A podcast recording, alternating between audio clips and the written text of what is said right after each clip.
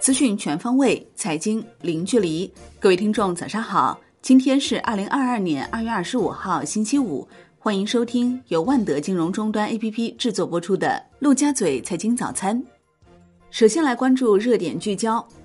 阿里巴巴披露二零二二财年第三季度财报，实现收入两千四百二十五点八亿元，同比增长百分之十。归属于普通股股东的净利润二百零四点二九亿元，同比减少百分之七十四。当季从蚂蚁集团获得的投资收益为五十八点一一亿元，期末全球年度活跃消费者达到约十二点八亿，单季净增加四千两百万。有消息称，阿里巴巴对新投资者和业务剥离持开放态度。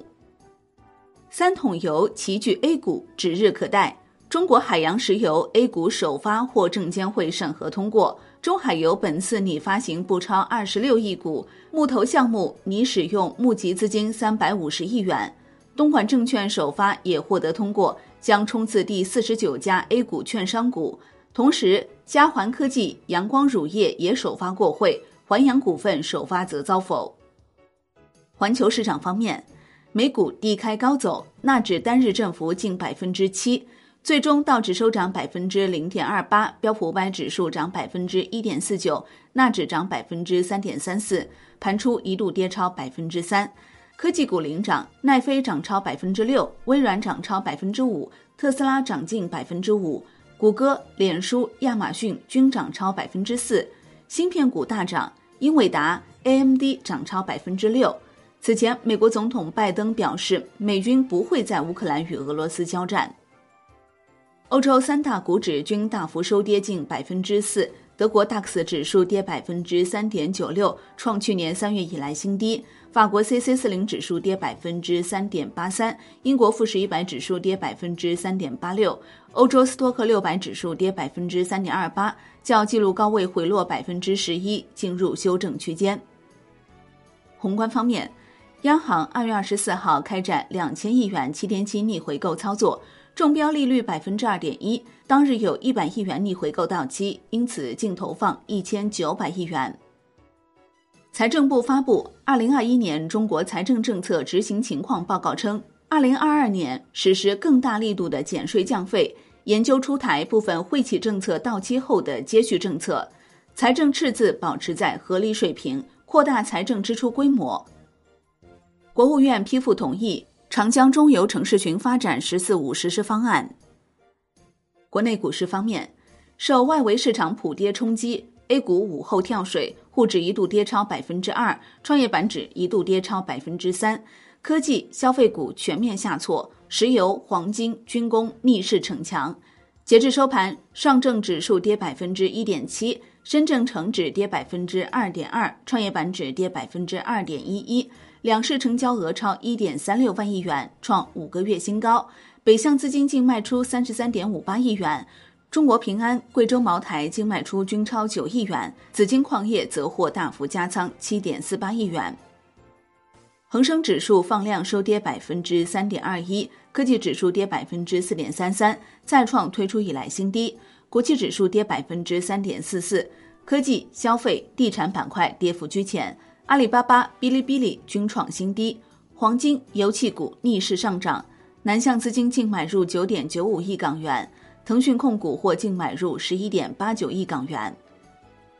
证监会主席易会满表示，坚持依法从严监管，坚决维护资本市场公开、公平、公正秩序，把稳增长、防风险、促改革放到更加突出位置，促进资本市场平稳健康发展。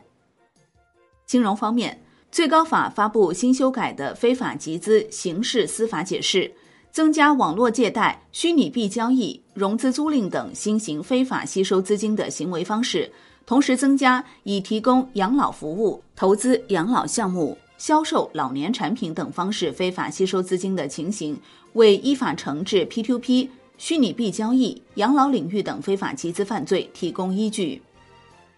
楼市方面。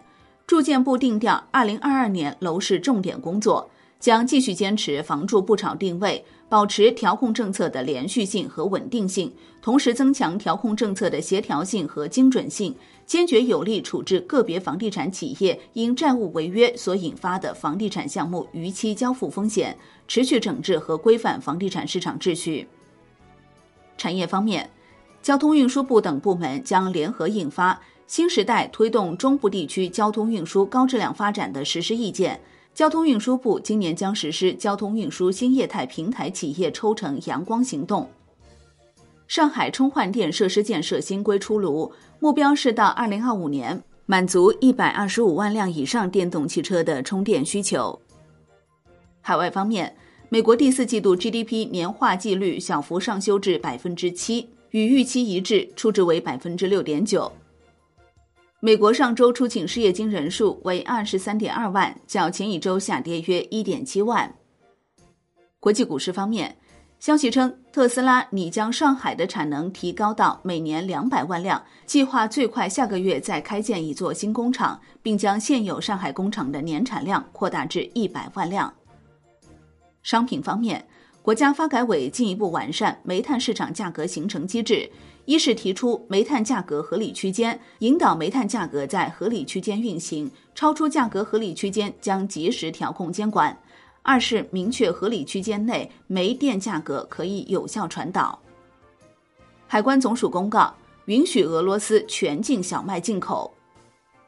债券方面，银行间市场现券先强后转弱。主要利率债收益率尾盘小幅上行，国债期货冲高回落，小幅收涨。银行间资金供给仍显不足，隔夜回购加权利率续涨逾十五个基点，重返百分之二点二上方。地产债整体走弱。外汇方面，周四人民币对美元中间价报六点三二八零，调升三十三个基点。在岸人民币对美元十六点三十分收盘报六点三二三四，较上一交易日跌五十六个基点。周四，俄罗斯卢布对美元一度跌超百分之十，创历史新低。俄罗斯央行扩大外汇流动性规定的限额，将货币互换每日限额提高至五十亿美元，并推出欧元货币互换。好的，以上内容由万德金融终端 APP 制作播出。万德金融终端 APP 现已免费开放注册，感谢您的收听，也欢迎您关注转发哦。我是林欢，我们下期再见喽。